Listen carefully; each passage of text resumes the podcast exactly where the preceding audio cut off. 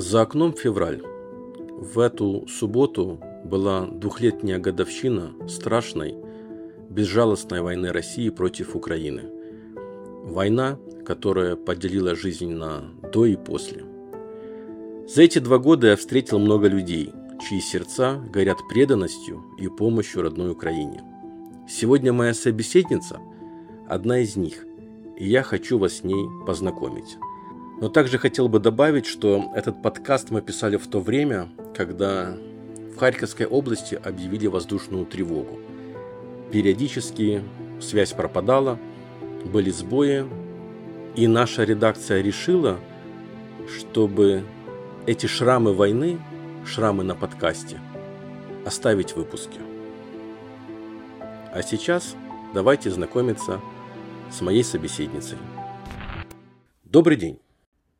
Доброго дня. Э, представьтесь, пожалуйста, для наших слушателей. Е, мене звати Валентина, я сама із Харківської області Сахновщина і очолюємо волонтерський центр в Сахновщині, де створили дім добра, і зараз працюємо із дня повномасштабного вторгнення Росії в Україну. Працюємо для людей, для дітей. Давайте начнем по порядку. И сначала немножко в прошлое э, вернемся. Э, вы помните 23 февраля 2022 года, день до начала войны? Чем вы занимались тогда? Звичайно, я сама ще хочу сказати, що я ще і вчитель, і ще й директор школи. І коли 23 лютого ми зібралися всі в школі, да, це не передбачало ніякої біди, нічого, але вже розмови йшли про те, що може початись війна. Ми ще можна сказати, подискутували, і ну ніхто не вірив в те, що може розпочатися війна, що ну не може 21 а можете еще раз, пожалуйста, повторить? Связь пропала. Нашим слушателям напомню, что сейчас война продолжается, и вот мы как раз перед тем, как э, записать этот подкаст с Валентиной связывались, и началась воздушная тревога. Поэтому, если будет интернет прерываться, мы будем делать небольшие паузы. 23 э, лютого, э, коли Коли ми були всі на роботі, я ще хочу сказати, що я і ще й вчитель, і директор школи працюю в школі. І по цей час, е, то коли ми зібралися, були обговорювали в учительській про те, що можливе, уже слухи йшли про те, що можливо розпочаток війни, напад на Україну повномасштабний, то ніхто в це не вірив, тому що 21 століття і щоб розпочалася війна в Україні, ну таке просто неможливе було. Ми подискутували і всі порозходилися розбіглися по домівках. А коли ми прокинулися 24 лютого, е, від того, що земля здригалася, і від того, що кожен один одному телефонував і говорили жахливі слова, що розпочалася війна.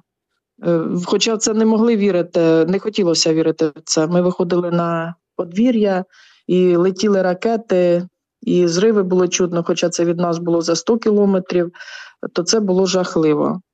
І весь цей день ніхто не знав, куди їхати, що робити, куди бігти і чим займатися. Е, звичайно, кожен поїхав, е, зателефонував до своїх рідних. Потім всі з'їхалися на роботу. На роботі оголосили, що всіх розпускаємо, все закриваємо і переходимо на дистанційну форму роботи. І оцей день, який ніколи, мабуть, не забудеться, він залишиться в нас в пам'яті назавжди. Е, треба щось робити. Перше було стояло щось, треба щось робити. А що робити, коли люди їхали на простреляних машинах уже 24 лютого, тікали з Ізюма, тікали з Харкова. Е, і розпочався колапс саме перший це по ліках, де просто з аптеки ліки щезли за два дні. Уже 25 лютого їх не було просто сісти, сісти і сидіти вдома і чекати, що війна завтра зупиниться, ми не могли. Ми почали телефонувати один до одного і говорити, давайте щось робити, давайте допомагати цим людям, які просто їхали в нас по вулицях і з дітками, які просто плакали і не знали, куди вони їдуть. То ми організували перший е, такий невеличкий збір своїми друзями на домівки, де оголосили про збір одягу. Це в першу чергу, тому що всі люди, які їхали, які тікали від війни, вони були роздягнені. Вони були просто е, хто в пижамі, хто е, просто закутаний. е, Діт, дітвора були закутані просто в одіяла. Можно сказать, что прямо вот с первого дня войны вы начали заниматься помощью другим людям, волонтерством.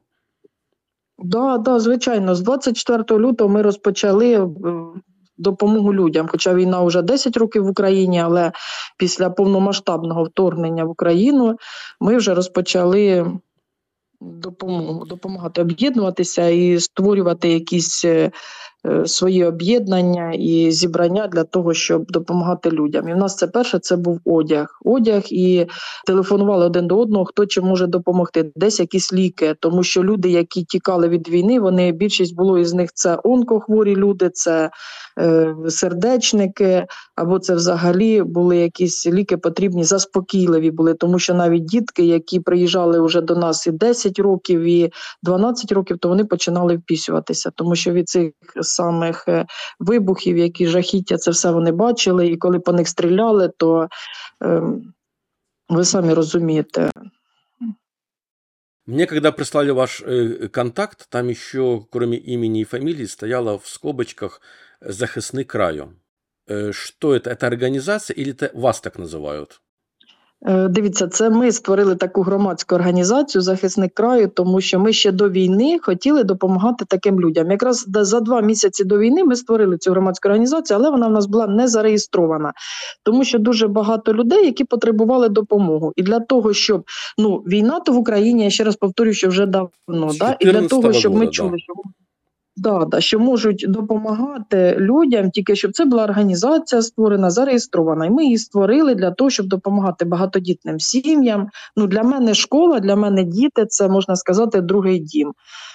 І завжди таким людям, яким інвалідам, також хотілося допомогти, тому що дуже тяжко. А тим паче, коли розпочалася ця війна, то взагалі стало дуже тяжко. Вони нікому не потрібні, вони просто не можуть вижити на, свої, на свою мізерну якусь виплату. І так ми дуже багато людей до нас приєдналося. Навіть ті самі внутрішньопереміщення, які до нас приїхали, це вже через неділю у нас вже працювало 15 чоловік.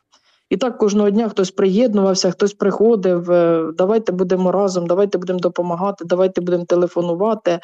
І ми вже розпочали не тільки із одягу, і з ліків, а вже почали інвалідні візки десь шукати. І нам ну дуже тяжко було, тому що наш самий центр, де ми проживаємо, то він знаходиться, е, як вам сказати, в такому місці по географічному зображенні, в прекрасному, але він дуже бідний. Тому що люди, які з коштами, вони їхали далі. А люди, які бідні, які просто не могли доїхати, або це вже на розбитих машинах, або це інваліди, або це взагалі люди, які навіть не знали, вони просто їхали, аби куди-небудь втекти від війни, то вони зупинялися в нас. Ми шукали їм будинки. Е, По селах дуже багато було запустілих, де можна було їх поселити. Ми навіть і не знали, що там є такі будинки, але наводили лад, поселяли людей, і вони ставали нам. е, Ну, нашими опікунами, тому що вони надіялися тільки на нас, на допомогу. Це почалися і матраси проситися, і е, якісь пічки, і посуд, і, і ми просто не спали ночами, тому що ми не знали, що нам робити. І коли ми, ми просто шукали по сайтах, по Фейсбуках, десь може якусь організацію. І тут ми натрапили на United Help Ukraine. Ми вперше Вот, а, написали давайте їм. чуть-чуть попозже. У меня тут есть вопрос, как вы с ними познакомились. Я бы хотел бы немножко для наших слушателей э, передать атмосферу волонтера. Можете описать свой обычный рабочий день? М, Вчерашний, позавчерашний. То есть, что значит быть волонтером? И я как знаю, для вас это 24 часа в сутки Работа.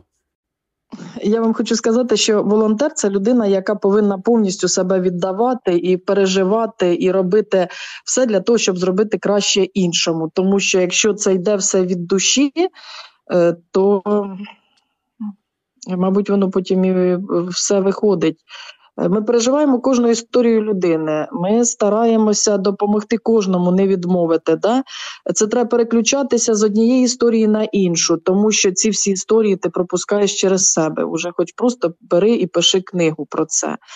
І ви знаєте, я раніше думала, що директор школи це моє покликання, тому що вчити дітей і віддаватися повністю, то це, мабуть, вчитель. Але коли я почала волонтерство, то це зовсім інше. Це зовсім можна сказати, ну назвати роботою ти його не назовеш, але це повинно бути від душі. Це, мабуть, покликання, тому що ми працюємо 24 на 7, і ми стараємося кожен запит закрити і зробити щось краще, щось якось, щоб до нас люди тягнулися, щоб е, люди знали, що вони до когось можуть звернутися і їм тут нададуть цю допомогу, не дивлячись ні на що, хоч якийсь мізер, але виконають, е, і що їх тут чекають, і що є якийсь, мабуть, вогник надії на те, що вони комусь потрібні. А были такие моменты, когда вот опускались руки, и вы не знали, что делать дальше? Е, Були моменти такі, коли от людина приходить, а починає розход. Тут була історія, коли люди з Ізюма приїхали повністю на розстріляній машині, і в них в машині був труп. Ну, труп це із-за того, тому що вони три дні по лісі добиралися пішки, і маму підстрелили були, і мама істекла кров'ю, і вона лежала у е, е, господи, багажнику. І коли ці люди до лікарні приїхали, їх не прийняли. І вони не знали, що їм робити, да? де поховати, як це зробити. І потрібно було не опускати руки, а сказати, якось підтримати да, цих людей і щось, е, якось надію якусь дати. Хоча ти їх усіх обнімаєш, ти їх усіх е, вислуховуєш. І коли ці люди їдуть десь далі, ти починаєш просто навзрид плакати, але береш себе в руки і розумієш, що ну, їм набагато тяжче, чим нам. І ми не повинні е, опускати руки, поки не настане перемога. Ми повинні до, до останнього стояти і, не дивлячись ні на що, допомагати. Волонтерство це дуже тяжко. Це тяжко в тому плані, що ти просто сам, як же брак, повинен ходити, десь телефонувати і просити. А потім іще саме тяжче це коли тобі кажуть, тільки це все під фотозвіт. І коли ти цим людям починаєш давати, а вони стоять брудні, це не восуд. Ні, ці люди дуже хороші. Ці люди просто пахнуть перемогою, миром. Коли дитина просить тебе іграшку, да? або ти цукерку даєш, і дитина тебе обнімає, просто каже, що ти саме краще в наш час у 21 століття, то це дуже тяжко. Такой вопрос, Валентина. А где вы сами черпаете силы и энергию, чтобы для других ее отдавать? У мене сильна команда, у мене дуже сильна команда. Е, можна сказати, сім'я наша. Да? Е, у нас, Большая у вас семья мама- сейчас ну, на данный момент? Да, да, у нас дуже велика сім'я зараз, 30 чоловік, які у нас вже працює 4 склади. У нас працює цей дім добра, де ми навчаємося на психологів самі. Ми їздимо, проводимо різні, як навчаємося, їздимо на тренінги, досвід переймаємо. У нас працює склад одягу, у нас працює продуктовий склад, у нас працює склад. е, е, для хімія гігієна, інвалідні візки, і там люди вже знають вже список людей, яким кому що потрібно, кому відіслати. Ми вже самі допомагаємо, відсилаємо, тому що люди про нас дізналися. Ми і в Ізюм їздимо, допомагаємо і на Донеччину їздимо, допомагаємо. І там нас люди вже приймають як своїх, тому що вже знають нас, знають нашу машину. А ті, хто сюди приїхали, то вони в першу чергу на всі заняття, які зараз ми проводимо, чи будь-що, вони кожен тиждень у нас. Да? Хтось по щось приходить, я ще раз повторюся, по одяг, чи по ту саму хімію, чи по ту саму гігієну, чи по продукти харчування. І коли ти привозиш щось, е, ну я радію як дитина, тому що ну я привозю його, можна сказати, як для себе. Да? І я роздаю з такою насолодою, що хтось мені скаже дякую, чи моїй команді.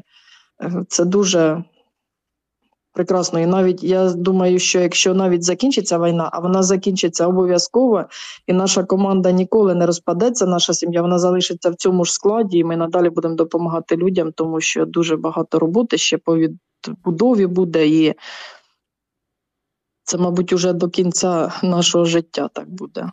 Теперь перейдем к вопросу об организации United Help Ukraine. Как вы эту организацию нашли?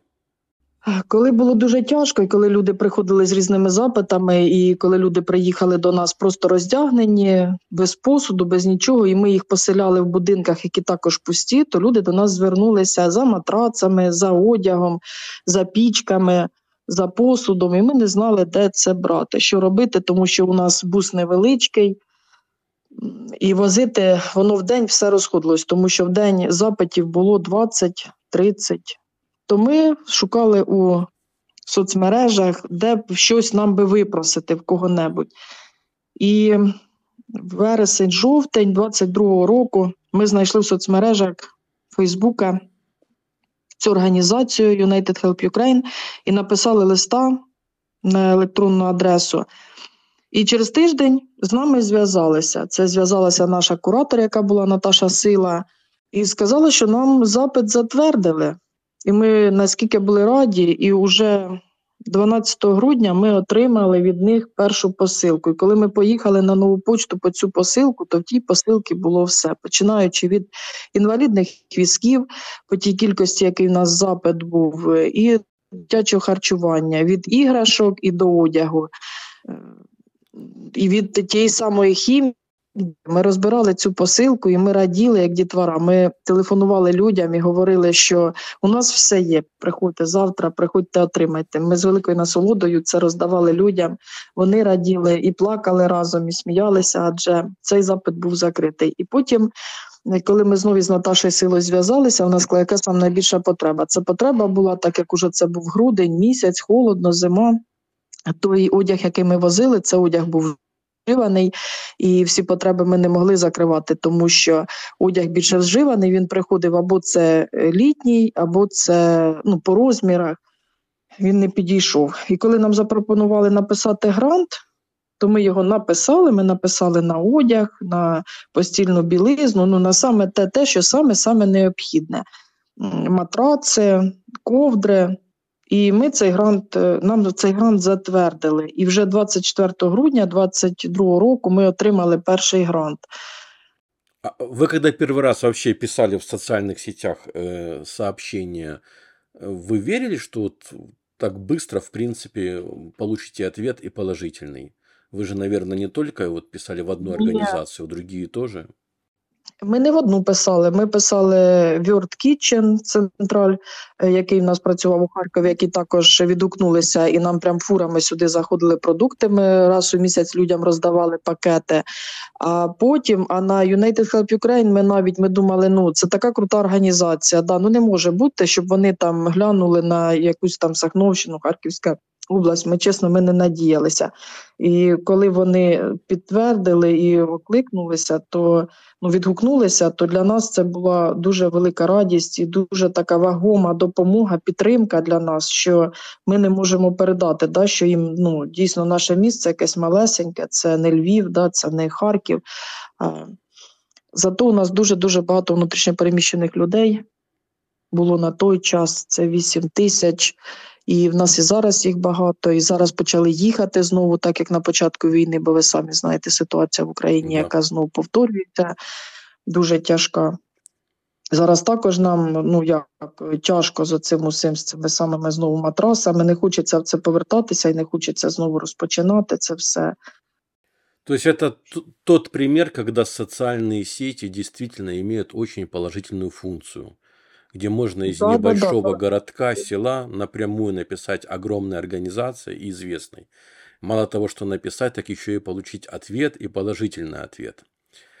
И с тех пор у вас э, началась такая вот совместная да, работа. Скажите, по каким направлениям вы сотрудничаете с United Help Ukraine?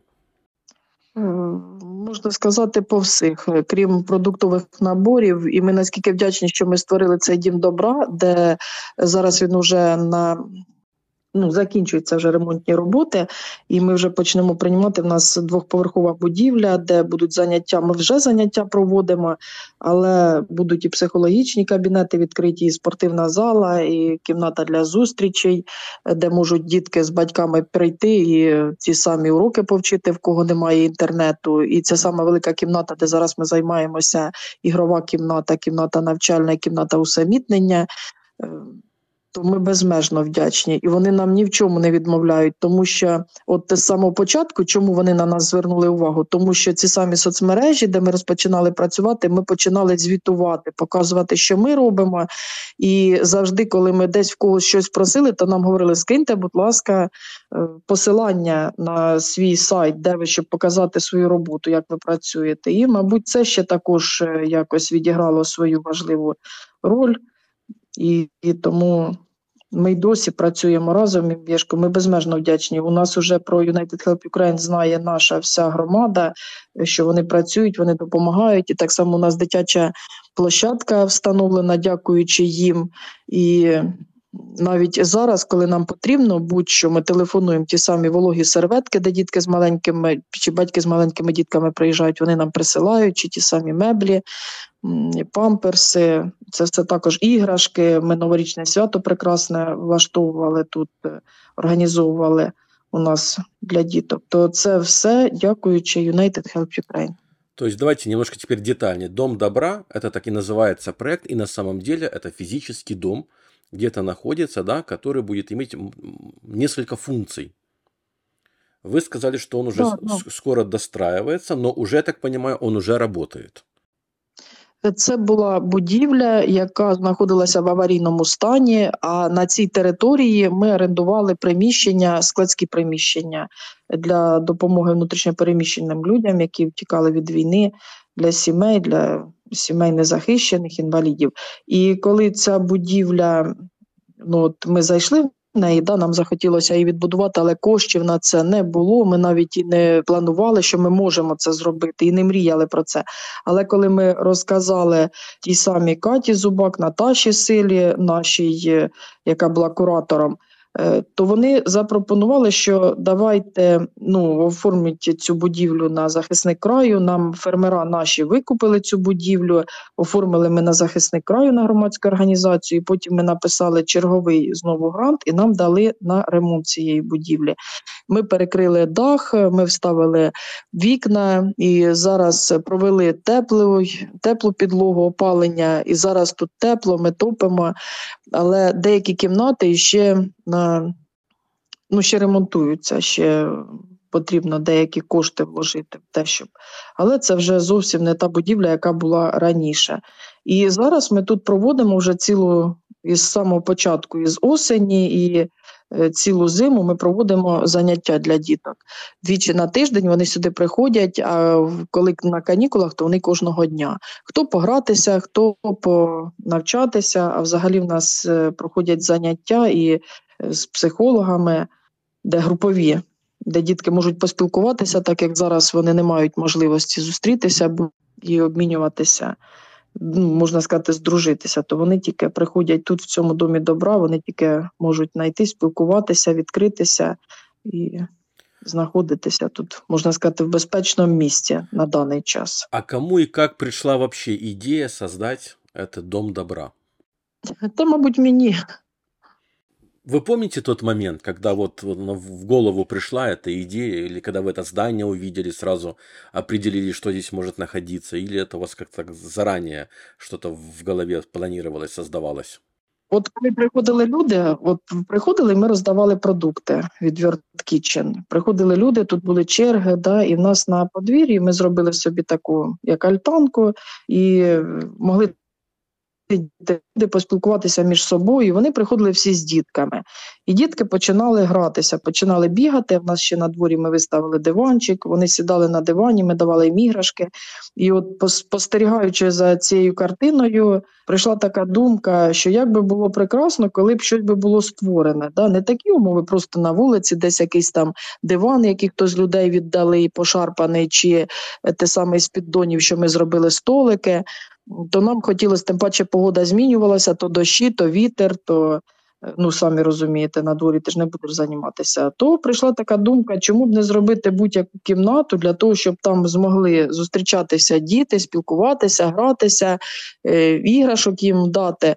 І ми зробили таку невеличку кімнату самі, без ремонту, без нічого, але воно вигляду ніякого не мало. І коли ми порадилися, потім уже розказали свої ідеї, плани, що можна буде так зробити, то нам відкликнулись е, Катя Зубак, яка зараз.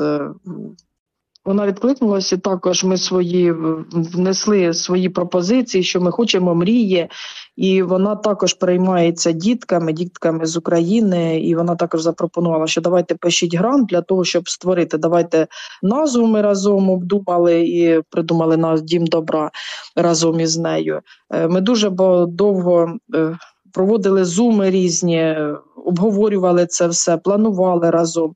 І потім уже написали грант, нам дали кошти, і ми розпочали працювати. Зараз ось останній грант, який ми виграли, е, ну виграли, дали нам це 3 тисячі доларів на закупівлю канцелярського приладдя для діток. е, Для того, щоб далі проводити тут, щоб діти нічого не купляли, батьки ні на що не витрачали. Е, Ми завтра вже їдемо по це все, і вже в суботу діти будуть працювати із новим обладнанням. У нас, кстати, есть интервью на нашем канале с Екатериной, когда они посещали Дюссельдорф. Тем, кому интересно, можете посмотреть на нашем канале. А у меня к вам родился такой вопрос. Какие ресурсы требуются для поддержки и развития этого проекта «Дом добра»? Дивіться, матеріально більше нам як таких ресурсів, да, практично ну як. Не потрібно. Ми любимо навіть краще, якщо нам дають матеріальну допомогу, тому що в Україні зараз дуже тяжко десь щось не то, що купити, а по перерахунку ми шукаємо де найдешевше, да, ви самі знаєте. А починається, якщо ходити по епіцентрах чи десь іще, то це дуже дорого. І в нас серце крається. Ми хочемо більше зробити, зекономити кошти якісь то для нас почали зараз висилати вони із Дюссельдорфа і меблі, але зараз саме найбільша потреба це обладнання, це меблі, які потрібно обставити, е, і ну, обладнання, все. Комп'ютери нам дали, е, а меблі практично ще нічого нема, тільки одна кімната обладнана меблями. Из Дюссельдорфа, это вы имеете в виду Украина Хильфа Дюссельдорф, да, там, где Марина Шифер и команда Да, да, при да, фонде АФАУП, Да. вы с ними тоже сотрудничаете. Да, да, да, да, вони добре допомагають. І стільці нам прислали, і меблі, і шафи прислали в оцю ну, кімнату нашу, де зараз ми працюємо з дітками. Как вы планируете, это будет один такой дом? Или в будущем это будут и в- на других территориях э, такие дома добра?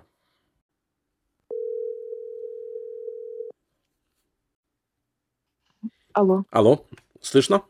да, я чую, я Да. вас чую. Е, Ну, ми про це зараз не думали, тому що ми хочемо, ми свій ще не довели до кінця, щоб він був уже повністю зроблений так, як, як він повинен бути.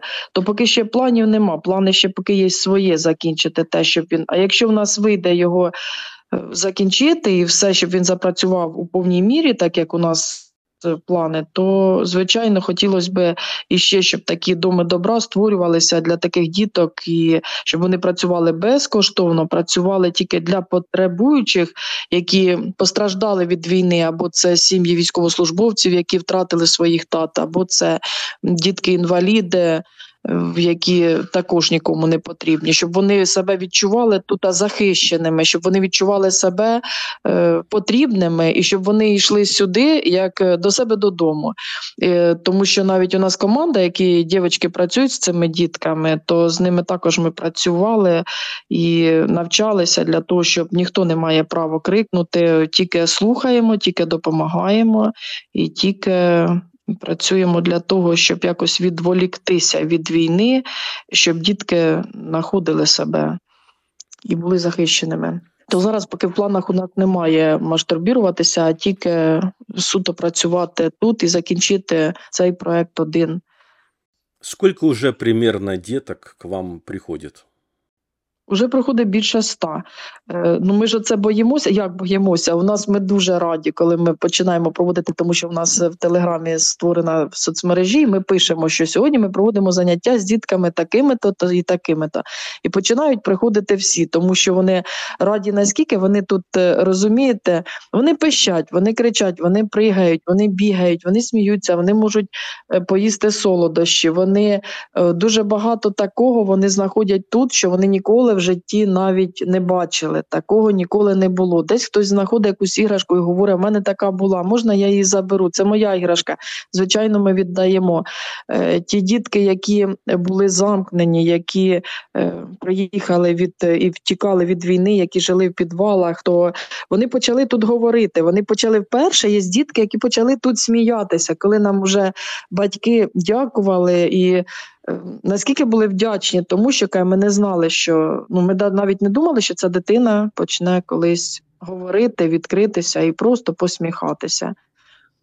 Е, То діток зараз ходить більше ста до нас, а взагалі-то список, який на охоплення, коли вже запрацює повністю цей дім добра, то це буде більше 320. Але ми думаємо, що ми зупинимося на цій цифрі. Ну ми не знаємо, що буде завтра, так як зараз почали знову їхати, тікати, і ситуація не дуже гарна в Україні. Ведь это дети, можно сказать, это поколение войны. И у них, наверное, и, скорее всего, шрамы от войны останутся навсегда. Э, Как вы считаете, н- насколько важно, чтобы такие проекты создавались сейчас и после войны в Украине? Е, Це дуже важливо, і такі проекти обов'язково повинні бути. І я вам хочу сказати, що ці діти вони стали набагато набагато дорослішими не по своєму вікові. Вони вже можуть у 4 роки тобі розповісти, сказати те, що ти навіть дорослий не можеш до такого додуматися. І коли ми були їздили ось останній раз роздавати у велику комишуваху продукти харчування і е, буржуйки. Е, І якраз був вибух, дуже сильний вибух, і хлопчик е, років дев'яти він підходить і каже: Та ти, ну що ти, та не колотися. Ну, це просто це розмінувальники, це не прильот. Ні. Це все нормально, все. Я пережив у підвалі, я вже знаю, де це прильоти, а де це. Ну розумієте, коли ти дорослий стоїш, ти на нього дивишся і думаєш, господі, дитино, в 9 років ти повинен е, просто радіти, бігати, да? А не думати, що це прильот чи це щось інше. І також, коли вони приїжджають сюди, розповідають, як вони жили по підвалах е, і як вони пережили це. І коли у них е, на очах помирали їхні батьки, або їх розстрілювали, або взагалі осколками, да, і на, на очах це все відбувалося. То ти в цей час повинен просто дивитись на дитину, посміхатися, обнімати і говорити, що все добре. А коли ці діти уходять, і ти просто плачеш на взрит, і ти розумієш, що Господи, не може такого бути. Це 21 століття, не може. Ці діти не повинні думати про це.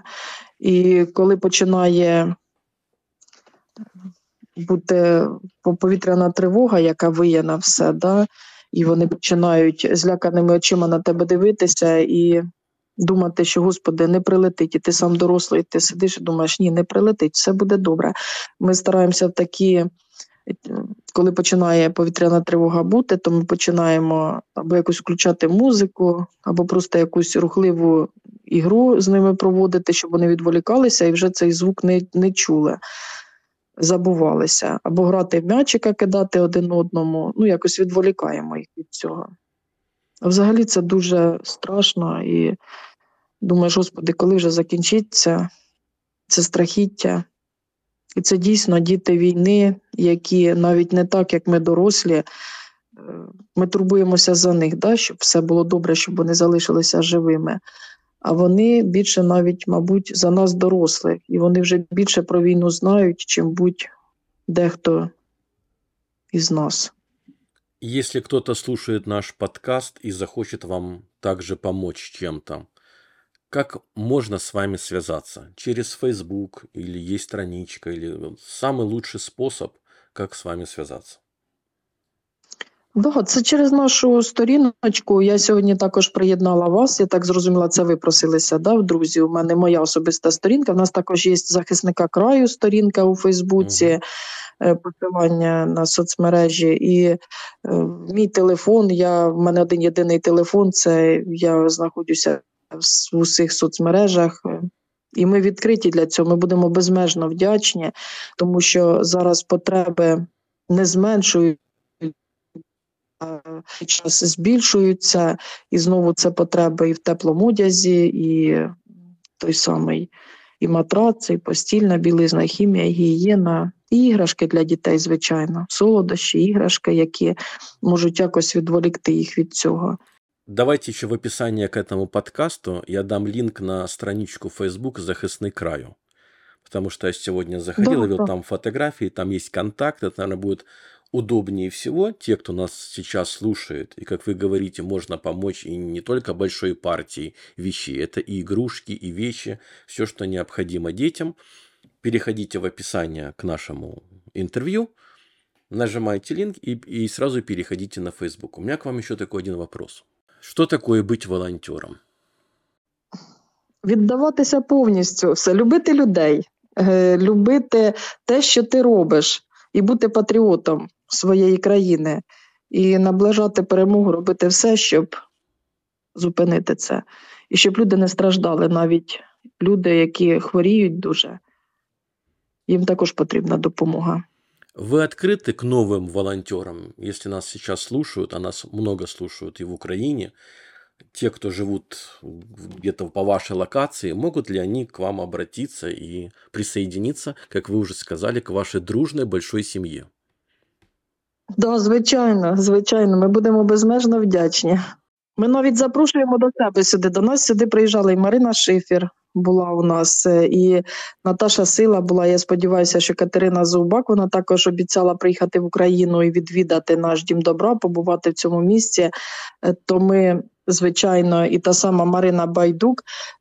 То ми навіть будемо раді. До нас румуни приїжджали, до нас естонці приїжджали. Е, До нас багато приїжджають із допомогою, привозять е, також. е, Ну, ми пишемо те на даний час, що нам потрібно, і вони закривають наші потреби, але це закривається на тиждень, на два, тому що ще раз повторюся, що це постійно. Да? Потрібно, потрібно і потрібно, тому що все нові, нові нові люди їдуть і. Нові місця розбиваються, десь прильоти, і люди залишаються без нічого, і вони це все потребують. Тому ми будемо безмежно вдячні будь-якій допомозі, навіть просто телефонному дзвіночку, те, що до нас зателефонують і просто поговорять. І просто ми будемо знати, що є люди, які, які з нами, які підтримують нас, які проти війни цієї жахливої. А я со своей стороны хочу вас поблагодарить за то, что вы делаете. И у вас, Валентина, есть 2-3 минуты пожелания, передать приветы, что хотите.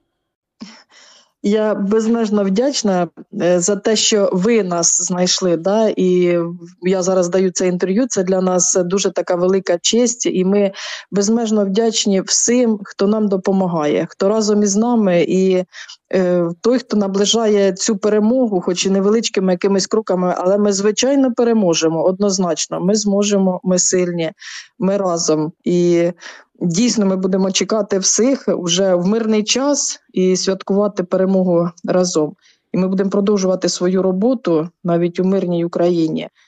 Україна сильна, все буде добре. Спасибо вам большое, и вам от себя еще хочу пожелать, чтобы вы чаще слышали детский смех. Да, діти це все, це наше майбутнє. І ми будемо робити все, щоб вони жили тільки в мирній Україні. Дорогие слушатели, пишите комментарии, делитесь нашим подкастом, обязательно переходите на страничку «Захисник к краю», пишите, звоните, если вы можете помочь, конечно же, надо откликнуться. Надо помочь Дому добра, детям и всей этой большой семье, о которой вы сейчас слышали. До новых встреч!